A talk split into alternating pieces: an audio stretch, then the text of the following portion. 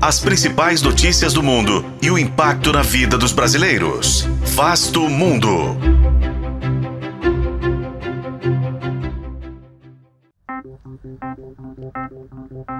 Israel reuniu milhares de reservistas e faz uma longa preparação para a ofensiva por terra contra o Hamas.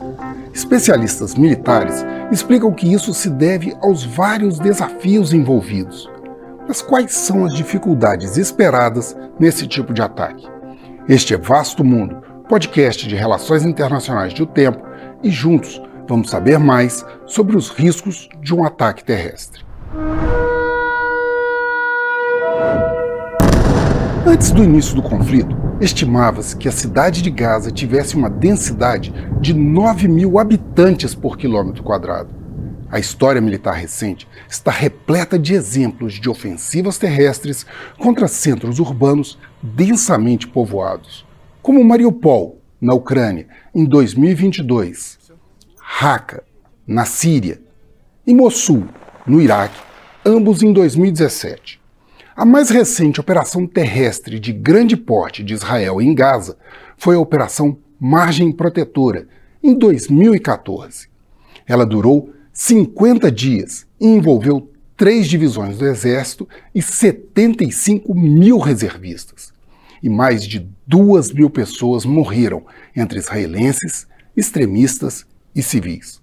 Agora, há mais de 300 mil reservistas envolvidos além das unidades militares regulares. Entre as dificuldades esperadas pelas forças de defesa de Israel estão as redes de túneis debaixo de Gaza.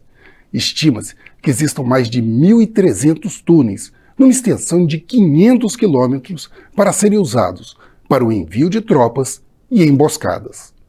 Outra preocupação são os foguetes, que passariam de 8 mil numa estimativa feita por Israel em 2021.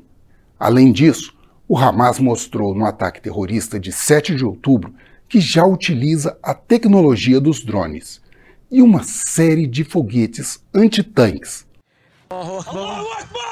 Mas a maior preocupação são as cidades, repletas de escombros que podem ser usados para bloquear o avanço de blindados, e de mais de um milhão de civis desalojados e uma centena de reféns que correm o risco de serem atingidos nos combates ou usados como escudos humanos, tornando ainda mais devastadoras e duradouras as consequências da guerra.